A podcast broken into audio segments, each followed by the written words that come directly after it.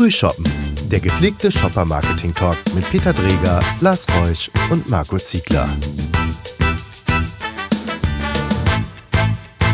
Willkommen zur aktuellen Ausgabe von Frühshoppen, dem Shopper-Marketing-Podcast. Heute wollen wir uns mal einem ganz anderen Thema widmen. Heute wollen wir mal in die Unternehmen reinschauen. Wir bewegen mit uns mit unseren Dienstleistungen ja ähm, ganz eng auf der Schnittstelle zwischen Marketing und Vertrieb. Egal, ob wir über Shopper-Marketing, über Aktivierungsdienstleistungen oder ähnliches sprechen, immer im Spannungsfeld zwischen Marketing und Vertrieb. Und da können wir oft feststellen, da gibt es schon Spannungen. Deswegen unser heutiger Podcast Marketing und Vertrieb, eine Hassliebe. Und wir wollen uns ein bisschen mit der Fragestellung beschäftigen, warum ist es eigentlich so wichtig, dass beide an einem Strang ziehen? Oder ist es gar nicht so wichtig, Marco? Doch, absolut. Es ist äh, zwingend notwendig, meiner Meinung nach. Es gibt ja auch das schöne Wort Vertriebsmarketing. Und äh, das eigentlich äh, gibt ja alles zum Ausdruck ähm, oder bringt alles zum Ausdruck, was, was, was, was Vertrieb und Marketing äh, betrifft. Und zwar natürlich haben beide Abteilungen ihre eigenen KPIs und haben natürlich ihre eigenen Ziele. Aber wenn beide Abteilungen nicht Hand in Hand arbeiten, werden beide Abteilungen nicht so erfolgreich sein, wie sie es sein könnten.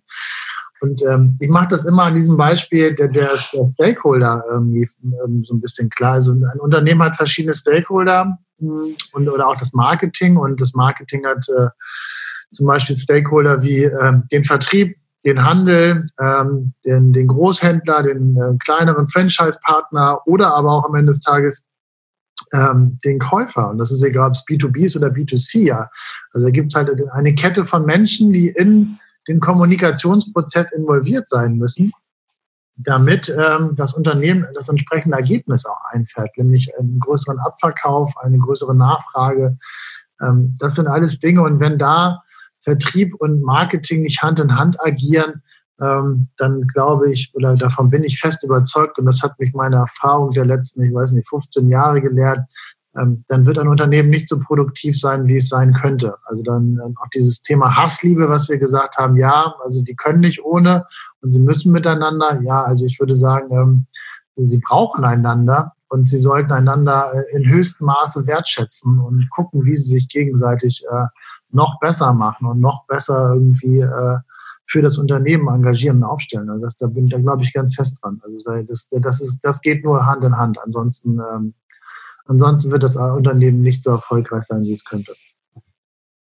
Ich glaube, äh, auch von weg von Erfahrung, und es gibt genug Studien zu dem Thema, die sagen, ähm, wenn das, wenn ich eine geringe Schnittstellenproblematik zwischen Marketing und Vertrieb habe, das ist ja so ein technischer Ausdruck dafür, dass es zwischen den beiden Seiten nicht richtig gut funktioniert, ähm, bin ich signifikant erfolgreicher. Ja. Das heißt im Umkehrschluss ja, Silo-Denken führt nicht dazu, dass ich erfolgreicher bin. Trotzdem muss man ja fairerweise sich auch die Frage stellen, woher kommt denn das eigentlich her? Mhm. Ähm, und ähm, das ist ja, also ich glaube, in der Zeit, wo Marketing entstanden ist, ähm, ist das, glaube ich, dann auch so eine, so eine Frage der, der Kategorie und auch der, der Unternehmenshistorie, wie so ein Thema entstanden ist. Weil wir so in Technik, wir haben ja ein paar Technikkunden, ähm, da folgte ganz das Marketing ganz lange dem der Tech, also dem Vertrieb, weil das bei technischen Produkten so eine ähm, so auch so eine Historie in gewisser Weise hatte. Da hat ja auch nicht das Marketing ein Produkt entwickelt, sondern das hat äh, Forschung und Entwicklung gemacht. Ja. Ähm, und, und so dieses, diese, dieser Versuch der Gleichberechtigung, den, das ist was, was ich, glaube ich, so als erstes auch auf der, in den Konzernen eigentlich beobachtet habe, dass, dass es da so versucht wurde, ein egalitäres Verhältnis zu schaffen. Ähm, ich finde aber heute ist diese Schnittstellenproblematik ja ein Thema, was eigentlich aus der Führung herauskommt. Das ist ja ähm, letztendlich gibt man da ähm, einer Marketing- oder einer Vertriebsmannschaft ähm, die Möglichkeit, den Freiraum innerhalb der Kultur sozusagen nicht an einem Seil zu ziehen, sondern Partikularinteressen zu verfolgen. Und aus meiner Erfahrung ist das eigentlich das Thema, was man sich angucken muss, nämlich zu sagen, warum? Hamburg sagt man ja, der Fisch stinkt immer im Kopf. Warum ist eigentlich Platz dafür, dass, ähm, dass da nicht an einem Strang gezogen wird, sondern dass da gefühlt zwar unterschiedliche Stränge oder Teile des Strangs in unterschiedliche Richtungen gezogen werden? Ich glaube, das fängt auch, äh, der Kopf fängt, hängt auch mit den KPIs zusammen, von denen Marco eben gesprochen hat.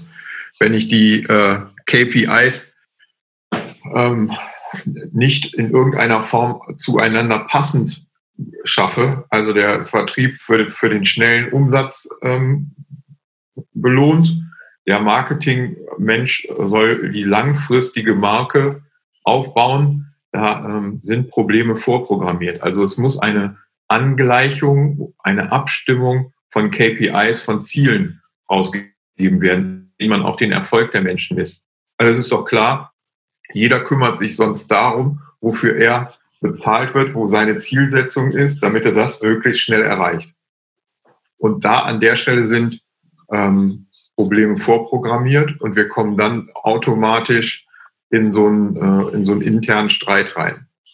Und das Wichtige, ich glaube, du hast eben auch gesagt, Marco, ist in meinen Augen, dass man eben eine Wertschätzung auf beiden Seiten schafft, dass man ein Verständnis dafür schafft. Deswegen funktionieren ja Organisationen sehr äh, oft gut, wo ähm, beispielsweise auch ein Marketingmensch mal eine Zeit lang im Vertrieb unterwegs war.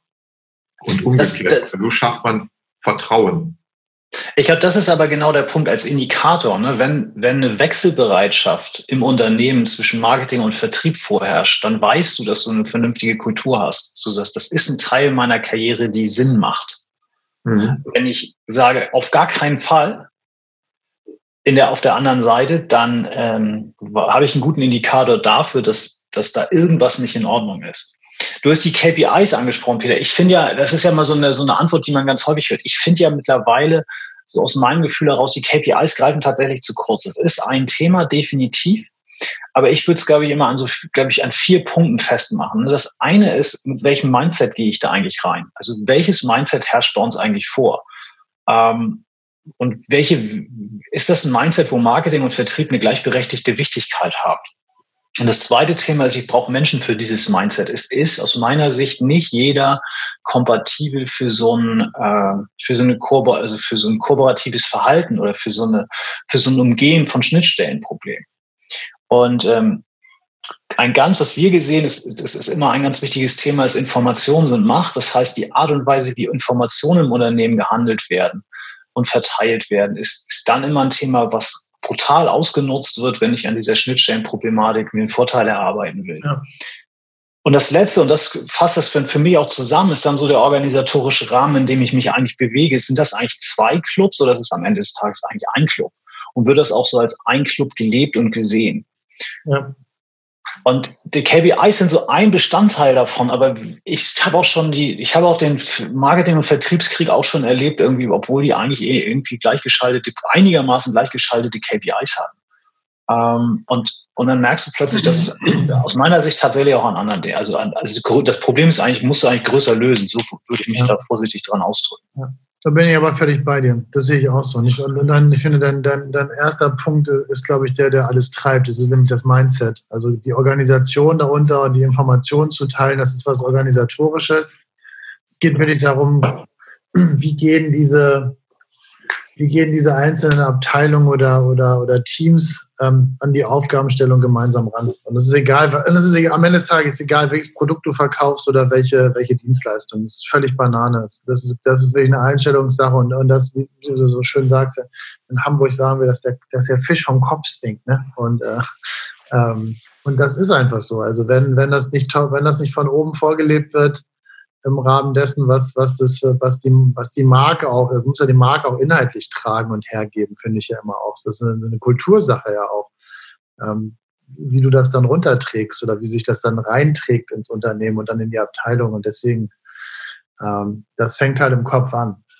Und dann musst du es gucken, wie du es operativ gut umsetzt, äh, dass es auch funktioniert. Also ich finde auch, da sind aber auch Tools eine Sache. Ne? Also auch, ähm, es gibt äh, hat, hat der Vertrieb die richtigen, äh, ähm, wird er richtig unterstützt? Bekommt er diese richtigen Tools an die Hand äh, im Rahmen von, von Marketingmaßnahmen, von Informationen? Ähm, bekommt er das alles? Ich, ich habe neulich mal eine, eine, Software gesehen, die das, äh, super cool, mobil den, den Vertrieblern und den Außendienstmitarbeitern und Sales zur Verfügung stellt, Unterlagen, ähm, wirklich echt gut aufbereitet, das Ganze, wo du sagst, ja, dann, da macht es dir dann auch Spaß, irgendwie äh, Dinge vom, vom Marketing anzunehmen und zu bekommen. Aber wie oft haben wir alle schon vor Vertriebsmitarbeitern gesessen, die am Ende gesagt haben, ja, ganz ehrlich, 80 äh, Prozent, was ich aus Marketing bekomme an, an, an Unterstützung, das hilft mir nicht. Äh, war, war, war einer von euch aus dem Marketing mal auf der Fläche? Hat sich einer von euch mal mit einem Shop-Mitarbeiter unterhalten? Also ähm, da werden Dinge konzipiert, teilweise im Elfenbeinturm, die nicht funktionieren praktisch. Und, äh, da, und da kann man dann auch verstehen, dass dann irgendwo der Frust entsteht im Vertrieb. Und andersrum genauso, weil dann sagt das Marketing wieder, ja, der Vertrieb nutzt ja unsere Sachen gar nicht. Also ich glaube, und da kommt es halt dann auch diese Transparenz auch drauf an. Ne? Ja, ist alles ganz einfach. Nur die richtige Einstellung und schon fluppt die Sache. Das ist doch mit allem im Leben so, Peter. Aber da geht es ja auch um Machtgefüge, um Budgets. Geld. Also, ne, also da fangen wir an, das kommen wir wieder beim, bei den KPIs. Ich weiß, Lars mag das nicht hören, aber äh, wenn man mal von dem, von dem Schicksal der Einzelnen ausgeht, ist natürlich auch, sind oft auch äh, entsprechende Bonuszahlungen an entsprechende KPIs gehängt. Und es ist ja klar, dass der, der Einzelne sagt, okay, ähm, ich hätte gerne meinen Bonus um 100 Prozent ausbezahlt. Dafür äh, konzentriere ich mich mehr auf meine KPIs als auf deine. Und das ist nämlich das, was du sagst, Peter. Wenn diese KPIs nicht, äh, sag ich mal, inhaltlich aufeinander abgestimmt sind, so dass es funktioniert. Und das muss ja in erster Linie, muss es ja für die Unternehmung funktionieren, nicht für jeden Einzelnen da. Äh, und äh, ich glaube, darum geht es einfach. Und äh, ich habe das aber auch schon viel zu oft erleben müssen, dass Leute da nur auf ihr eigenes Wohlsein bedarft sind und nicht auf das Company-Wohlsein. also verstehe mich da richtig, ne? ich habe nichts gegen, gegen die richtigen KPIs. Also und KPIs sind auch, sind auch ein Thema. Ähm, aber für Verhaltensänderungen sind KPIs, zumindest wenn man mal so HR-Leuten irgendwie äh, zuhört, ja nur bedingt geeignet. Ähm, und die Frage ist ja letztendlich, wenn ich, wenn ich meinem Vertrieb oder meinem Marketing ermögliche, in seinem Silo zu denken und in seinen Silo-Zielsetzungen, also jetzt so ganz blöd gesagt, das Marketing hat eine mittelfristige Ausrichtung und der Vertrieb eine kurzfristige. Wenn ich das nicht in eine Richtung mache, dann wird es immer einen geben, der kurzfristig denkt und einen, der mittelfristig denkt. Um erfolgreich zu sein, muss ich aber beides haben, und zwar möglichst beides in einer, ähm, in einem, in einem gemeinsamen Konzert und nicht in zwei unterschiedlichen Konzerten. Ja, und das ist für mich schon so das Mindset zu sagen, geht es eigentlich hier um meinen, um, es geht ja darum, dass ich im Markt gewinne.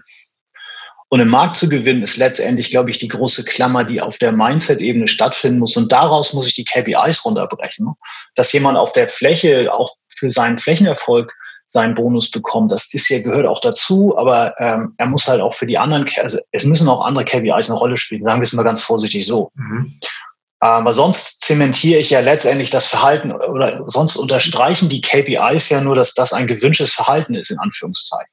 Und die Soft-Faktoren, ähm, die nutze ich dann ja nur noch aus. Ne? Da gebe ich dann die Info nicht weiter, weil die hilft den anderen ja kurzfristig nicht. In Klammern dahinter, mir erarbeitet sie aber einen Vorteil und, und, und, und, und. Also, ja, klar. Also ich, es sind sicherlich, also wenn, wenn du das Marketing nimmst, sind da sicherlich auch mittlerweile, also in meinen Augen auch viele KPIs bei, wo, wo ich selber denke, ähm, sind die noch, sind die noch wirklich wichtig in der heutigen Zeit? Also sind die noch irgendwie, braucht man die noch? Muss man denen wirklich so viel Gewicht schenken? Ich finde zum Beispiel, der NPS kommt immer mehr irgendwie in, äh, im Vordergrund. Ich habe immer mehr ähm, Kunden, die mit, damit arbeiten, äh, die dafür aber, sage ich mal, andere KPIs immer mehr in den Hintergrund äh, treten. Also äh, ganz klassische Marketing-KPIs. Und deswegen ist auch da interessant zu sehen, wie sich das verschiebt. Und ähm, ich glaube, da müssen sich Unternehmen nochmal überlegen, was gibt es, also in welchen KPIs könnte man da in Zukunft messen, die nochmal eine andere Sichtweise haben. Und das ist, glaube ich, eher spannender zu sehen, was sich in die Richtung da weiterentwickelt. In meiner Vorstellung. Vielleicht gibt es da ja bald was Neues. was ganz Neues. Ja, die, die Notwendigkeit des engen Zusammenarbeitens wird immer, wird in meinen Augen auch immer bedeutender, wenn man über die generellen, äh, über die generelle Entwicklung von verschiedenen ähm, Vertriebslinien nachdenkt. Also wenn ich heute an Direktvertrieb denke, ähm, wenn ich wenn ich an meinen eigenen Online-Shop denke, dann gibt das ja nochmal ganz andere Möglichkeiten und gibt mir als ähm, Unternehmen auch nochmal ein anderes Sprungbrett. Deswegen, ich denke, man braucht einfach, man braucht beide Kapazitäten, Marketing und Vertrieb und die muss man in so cross-funktionale Teams zusammenführen, ähm, damit man eben gemeinsam in eine Richtung marschiert und jeder gibt etwas dazu. Also jeder bringt sein Können da rein und wenn beide gut sind, und wenn man das gut verknüpft hat, dann kommt da auch ein äh, gutes Ergebnis raus. Wenn man intern schon durch äh, das, was ihr gesagt habt, mangelnde Transparenz, wenn man durch ähm, schlechte Schnittstellen, wenn man durch Silo-Denke sich selber schon Bein stellt, dann muss man ja langsamer sein. Dann muss man auch weniger erfolgreich sein und weniger schlagkräftig sein. Und dann wird mich der rechts und links überholen, der das eben geschafft hat, zusammenzuführen. Auf Dauer führt in meinen Augen kein Weg daran vorbei, dass man das so ein bisschen zusammenführt. Ich glaube aber, dass dieses Bild, Peter, auch der Motivator sein muss, sich damit auseinanderzusetzen, weil wir sind uns ja alle einig, wenn es einfach wäre, würde es ja jeder machen. Ne? Ja, ja, ich, dann hätten wir es überall. Also ich, ich ziehe ja auch den Hut vor der Herausforderung, wenn man sich die, in den Krieg begeben will. Ähm, weil wir da ja auch, glaube ich, mit ganz, ganz, ganz einfachen menschlichen Verhaltensweisen irgendwie umgehen, die wir verändern wollen. Die, aber ich muss mir vor Augen führen, dass wenn einer meiner Wettbewerber das besser auf die Reihe kriegt als ich, dann hat er einen Wettbewerbsvorteil und der ist vermutlich nicht besonders, also der ist schon ziemlich ausgeprägt. Mhm. Und ähm, unter dem Aspekt ist es eigentlich so ein, so ein, so ein, so ein logisches Mittel. Nur weil es unglaublich anstrengend ist, hilft mir das hinten nicht, weil irgendwann kommt einer meiner Wettbewerber um die Ecke und kriegt das besser hin. Ja. Und das ist tatsächlich so dadurch, dass es gar nicht um dass es weniger um rationale, sondern um emotionale Themen geht, zu sagen, haben wir, gucken wir alle in die gleiche Richtung, habe ich, haben die Leute das Verständnis dafür, wollen die das auch? Ähm, ist es natürlich ungleich härter und auch viel, viel schwieriger messbar. Aber ähm, ich glaube, die, die, die, der, der Gewinn, den du dir da hinten dran abholen kannst, ist größer, als wenn wir weitermachen wie bisher, weil die Probleme sehen wir ja alle den ganzen Tag. Ja, Du kannst, auch, du kannst einfach mehr schaffen, weil du nicht damit beschäftigt bist, dir auch gegenseitig ein Bein zu stellen. Absolut. Also ich, ich finde, das ist ja, ich, es ist ja ein gegenseitiges äh, Miteinander wirken. Das ist ja, was wir gesagt haben gerade schon. Das ist der Sinne von Transparenz, von, von, von, von Teamgedanke, von Einstellung, von Motivation, aber auch dann Incentivierung. Also wie geht man gemeinsam als Team erfolgreich daraus? Was, wie profitiert man davon? Also ähm, fragt man die Leute nach ihren Needs wirklich, wo, wo ihre Pain Points sind. Also ich, das sind ja alles Dinge, um, um diese Einheiten eingeschworener und gemeinsam irgendwie nach vorne zu treiben. Und ähm, ich, also leider eben, ja, neulich mit, mit einem wirklich großen ähm, äh, Anbieter von Mobilfunktelefonen mal gesprochen und, und das auf internationaler Ebene, Europaebene. Und wenn du dann hörst, wie die teilweise nicht mit ihren ähm, Shop-Mitarbeitern sprechen oder nicht mit ihren Vertriebsmitarbeitern sprechen oder wenn du hörst, was sie dann dort kommunizieren, teilweise oder was denen auch wirklich selber fehlt dann, ähm, dann ist das wirklich erstaunlich. Dann frage, also da stehe ich manchmal immer noch wirklich mit offenem Mund staun da und denke wirklich auch in so großen Organisationen, Unternehmen müsste es doch eigentlich selbstverständlich sein, dass es solche Dinge gibt. Aber ähm, Nein, man wird oft eines Besseren wieder belehrt. Und ähm, also es, es gibt sicherlich Unternehmen, die machen das schon, die machen das auch toll. Aber ich glaube, das Gros da draußen ähm, fährt immer noch das, das alte Rennen oder das alte oder vielleicht ein neues Rennen, aber mit sehr kleiner Motorisierung. Also leider. Aber so what, gut für uns, können wir ja helfen, oder? Absolut. Wir werden Integration. Ich würde sagen, rufen Sie Stein Promotions, Grace Shopper oder das Wahnsinns fette Beute an. Wir können Ihnen helfen. Oder alle drei gleichzeitig. Oder alle, oder buchen Sie uns drei äh, einfach mal so für einen Vormittag. Kommen wir auch vorbei. Aber vorher bewerten Sie nochmal unseren Podcast. Ja, genau. Vorher bewerten Sie unbedingt. Wenn Ihnen nicht gefällt, geben Sie mal ein paar wertvolle Hinweise, wie wir es besser machen können. Ja, gerne. Per Mail, per Telefon, wir sind immer erreichbar per, per Social Media geht auch, also überall präsent. Und ich habe noch ganz kurz zum Schluss, bevor wir zum Ende kommen, ich sehe schon, Peter winkt. äh, ich wollte mich nochmal bedanken bei Supreme Music dafür, dass sie uns ähm, die Podcasts immer so gut abmischen. Und ähm, wie gesagt, Supreme Music, Tonstudio in Hamburg und in Berlin. Ähm, großes Herz zeige ich jetzt einmal in die Runde. Ähm, toller Laden. Von daher vielen Dank, Jungs, dass ihr uns das immer abmischt. Und äh, jetzt bin ich auch fertig mit meiner äh, Sponsoring-Tour. Äh, in dem Sinne, Prost. Prost und bis zum nächsten Mal. Tschüss. Prost. Prost.